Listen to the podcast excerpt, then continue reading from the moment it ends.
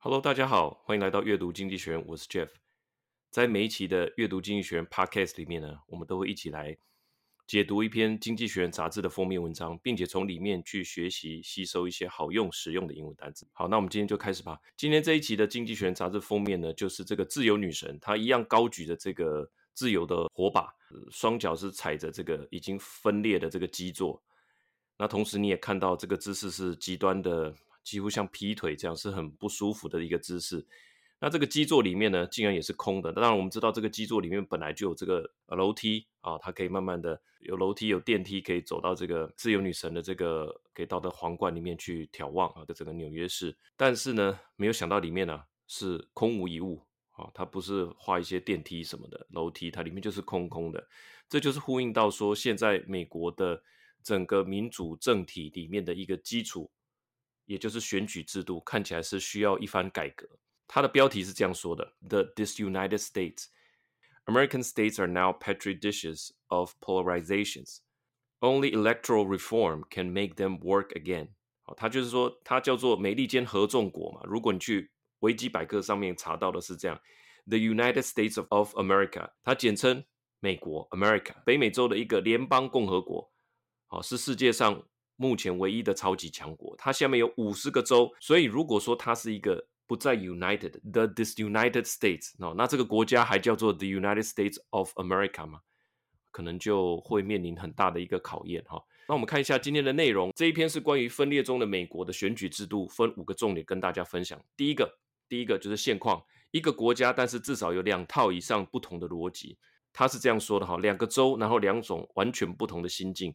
Two states，这边的 state 是州嘛？Two very different states of mind。States of mind 就是他现在的啊、心境、心理的这种状态。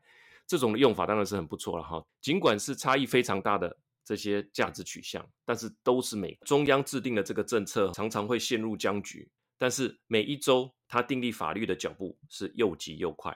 好，举个例子，就是说最近加州刚刚通过这个二零三五年开始就不再贩售油车。哇，那这个当然会影响每个人买车的决定嘛。整个呃脚步可以说非常的快了。那另外一个是德州启动这个禁止堕胎的这个触发法，而且是从受孕的那一刻开始啊，不论这个状况是强暴或乱伦的情形，从受孕的那一刻起就不能堕胎了。哇，这是很严格的法律啊。那内文是这样说的：Two states, two very different states of mind. On August 25th, the California banned the sale of petrol-powered cars. From 2035, a move that will reshape the car industry, reduce carbon emission, and strain the state's electricity grid. On the same day in Texas, a trigger law banned abortion from the moment of conception, without exception for rape or incest. Those who perform abortions face up to 99 years in prison. These two events may seem unrelated, but they are symptom of an important trend. Washington, D.C. may be largely gridlocked, but the states are making policies at the furious pace. 好，这里面有几个字，第一个就是前面所讲的这个电力，它现在宣布说，二零三五年开始禁卖油车之后，当然大家开始买电动车嘛，它会 strain 哈，strain the state's electricity grid。那 strain 就是说对谁造成很大的一个负担的意思。那 strain 这个字呢，在呃，应用力学上是说这个东西承受力量以至于它已经有点变形了哈，这种形变是 strain 这个字的另外一个含义。那我想我们可以很清楚的理解这个字，就是说负担到它几乎已经脸都变形或者呃身体都变形的那个状况。电动车的兴盛当然会对加州这些老旧的电力系统也会产生一些影响，不小的影响。好，第二个字是这个 trigger law，它是一个触发法，就是说它是说我们定一个法律，在那件事情。假设有某件关键事情发生的时候，这个法律就自动生效，这就是 trigger law 的意思。好，那这个法律是什么呢？好，他这边指的就是说，高等法院推翻了这个罗诉韦德案之后，他的禁止堕胎法就自动生效了。美国有十三个州有设立这样子的一个触发法，它不需要再经过冗长的讨论。一旦这件事情发生了，那这个法律就自动生效了。里面接下来一个字哈，我觉得很重要是 the moment of conception。指的是受孕的那一刻。那如果你来执行这样子的堕胎呃的手术，those who perform perform 是执行手术嘛？你执行堕胎手术，你可能会面临九十九年的牢狱之灾。哇，谁有九十九年可以活啊？啊，谁能活到一百二十岁？就是第三个关键字是这个 great luck 哈，它就是像我们塞车的时候，台湾的巷子小，对不对？这台车开出去，那前面那台左转车还没过去啊，所以我们两个就卡住了。刚好第三个方向又有一台车出来，那我们三个就在那边，你卡我，我卡你，这就是 gridlock 这个字的意思。他说，如就算中央政府他们在制定法律，因为共和党、民主党哈，在这些法案上互相的这些杯葛啊，脚步不会很快。但是每一个州在制定它属于当州的法律的时候，是 at furious pace。那 furious 这个字就是我们知道有一部电影叫做《亡命关头》哈，台湾叫做《亡命关头》，大陆叫做《速度与激情》哈，就是 fast and furious。furious 指的是一个情绪的状态了，就是很急的、很快的哈，那种情绪很强烈的，就是 furious。那呃，每一周它在制定法律的速度还是放得很快。这个就是我们第一段现况。好，现况它就用两个州。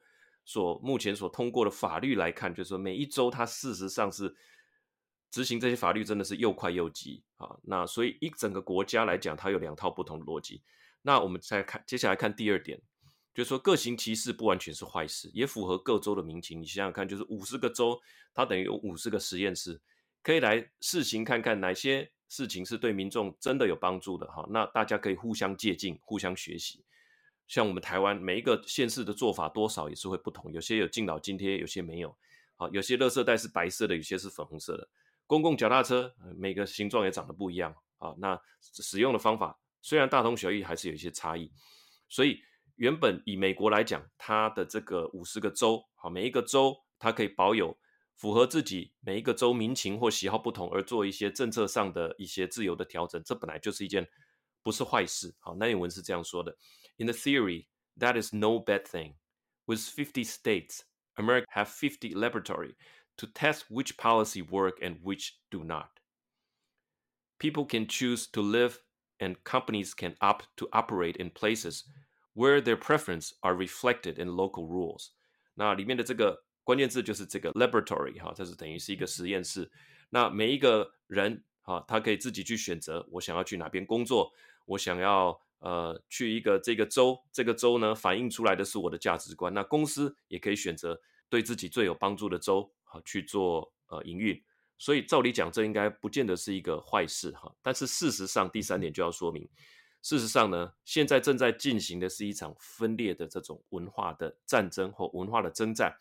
这样的分歧呢，事实上不只是事物上的分歧，而是公民社会的核心议题了。我们就可以想象，一个班上有两个公民课本。好对同一件事情的说法会有两种，到底吴凤是好人还坏人？哈，现在可能社会上比较有公论了，但是你可以想象，公民社会这个科目的版本对于无缝有完全两种不同的解释，而且是在同一个班上，那老师要怎么教？让我联想到戴不戴口罩这件事情。美国每一州有不同的禁令，那民众也有不同的想法，甚至同一个学校的家长，有些会觉得这是你影响我小孩的受教权，有些是。觉得妨碍我身体的自主权，有些是为了防疫，我们可以接受。那我觉得在台湾人眼里，我们有一个我觉得的特色啦，就是说我们会觉得说大家好凶，好这个层次，就是我替你着想，你替我着想，这个想法有时候还是会比其他国家多了一些。哈，大概好凶，啊好凶体谅啊，哈，有时候我们就不会再讲后面了，哈，就是大概好凶啊那。大家就知道什么意思？为什么会这样呢？经济学人也做一个说明哈，就是说这些政客会可以这么做的原因，是因为这些州都是一党独大的，独揽行政和立法权。那么既然他具有这样的优势，那他们这个党在这个州的特色，他就会持续的自我强化。那么为了吸引这些铁杆的支持者，我们就要避免跟另外一党有任何形式的妥协，这样我的旗帜才会鲜明嘛。那选上之后呢，我又会透过选区的重新划分，再次巩固自己的势力，所以它里面就会变成一个持续自我强化的一个机制。它内文是这样说的：But this constructive form of federalism，好，指的就是刚刚讲的那个说，在不同的州实验啊，然后彼此借鉴啊，这个是建设性的。This constructive form of federalism 就是联邦主义。It's not what states politicians are pursuing today，并不是他们现在正在追求的哈。Instead, they are fighting a national culture war。他们现在正在做的是在打一场就是全国性的文化战争。比方说，他接下来就要举三三四个啊三个例子。他说，prescribing what can be discussed in classroom 啊，他就要开出处方签的那个意思啊。Prescribing 就是他们要决定教室里可以讨论什么，不能讨论什么。这第一个。第二个，How easy it is to buy and carry a gun。每一州对于枪支的购买以及什么场合可以携带枪支的法律也都规定都不一样啊。第三个，Which medical intervention may be offered to teenage to teenager who identify as transgender？那所谓的 transgender 哈，它指的是跨性别，就是说出生的时候医学上他是呃 A 性别，但是后来呢，他的性别倾向是 B 性别，这就叫跨性别 transgender。被医生诊断说哦，这个是一个跨性别的青少年的时候，那呃，照理讲，呃，在医学上我们会会给他一些青春的这种阻断剂啦，就是说你不要再朝向非倾向的那个生理上的性征再继续去发展嘛，那会给他开一些药来阻断他的这些第二性征的这些发展。那到底要给到什么程度呢？好，每一周又有不一样的规定。那最后一个是说，What sort of benefits unlawful immigrants may claim？那每一呃，对于这些非法移民，基本上美国会给他们呃，可能有地方可以住，东西可以吃，好，那甚至可以让他们去找他们已经在美国的亲人。每一周规定又不一样，那所以呃，每一周对于移民究竟非法移民者拥有什么样的权利，其实他们的规定是不同的。好，好，那现在就在讲成因了。他是这么说的：These one-party states are self-perpetuating。perpetuating 就是会持续前进的，perpetuate self-perpetuating 就是它是可以自我延续的，好像说自己找到动力，自己不断的往前。那这些 state 叫做 the one-party states，就是一党独大的。The one these one-party states are self-perpetuating as the winner redraw electoral maps to their own advantage, and politicians with ultra-safe seats have perverse incentive.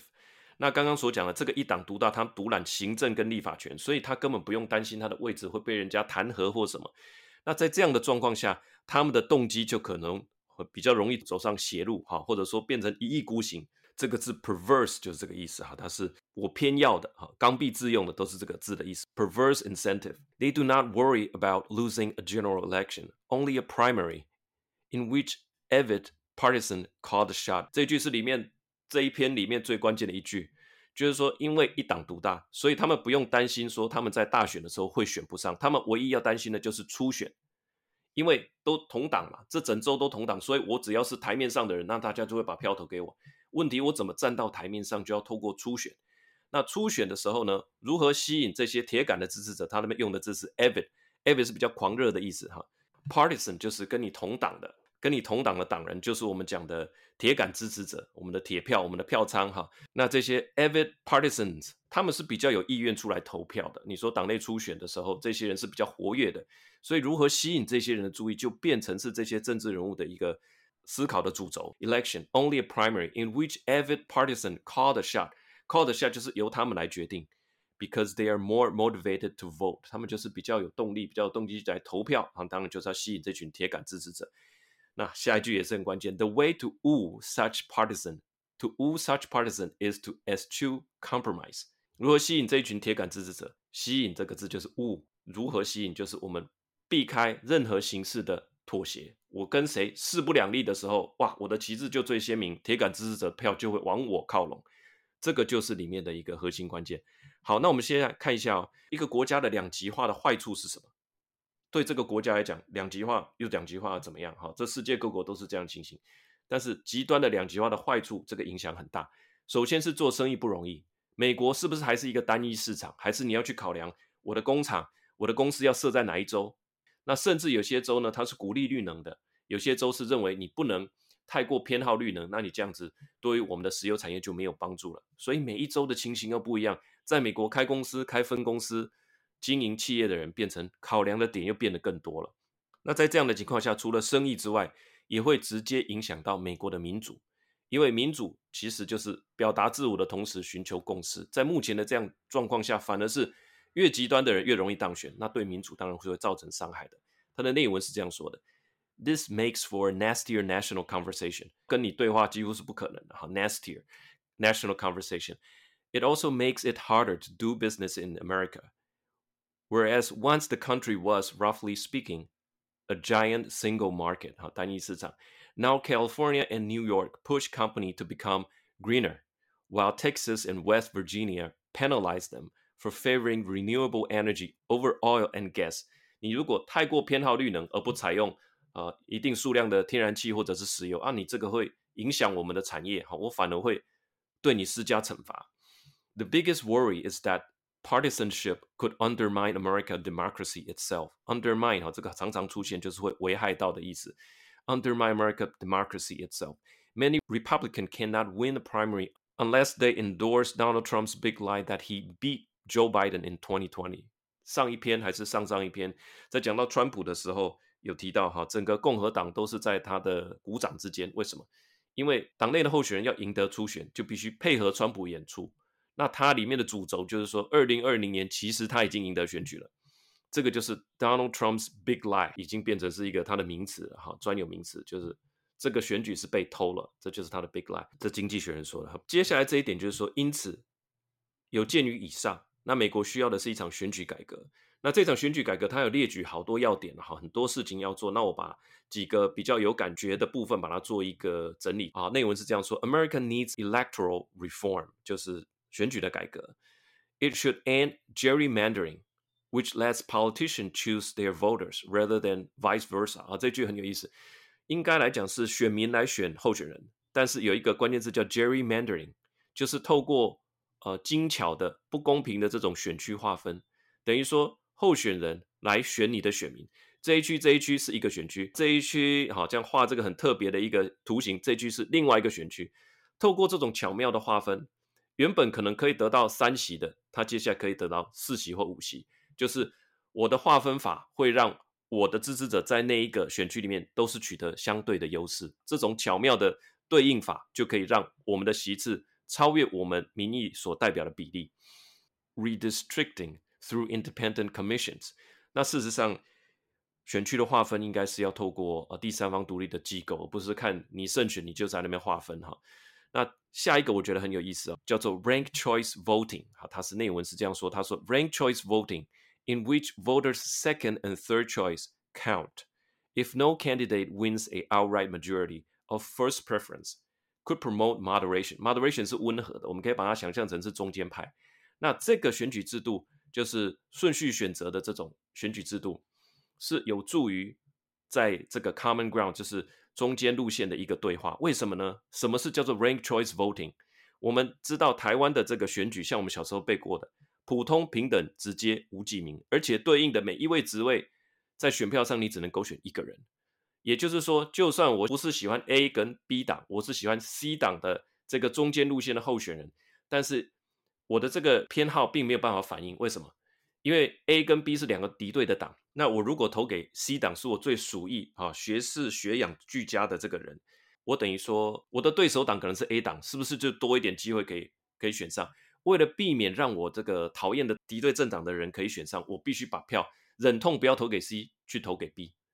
在这样的状况底下。所谓的中间路线，它的偏好都没有被反映出来。好，那这个 rank choice voting，它指的就是说，在选票上，你可以按照你的志愿去选填。我最希望他当选，第二希望是他当选，第三希望是他当选。个人的偏好就有办法反映在这选票上。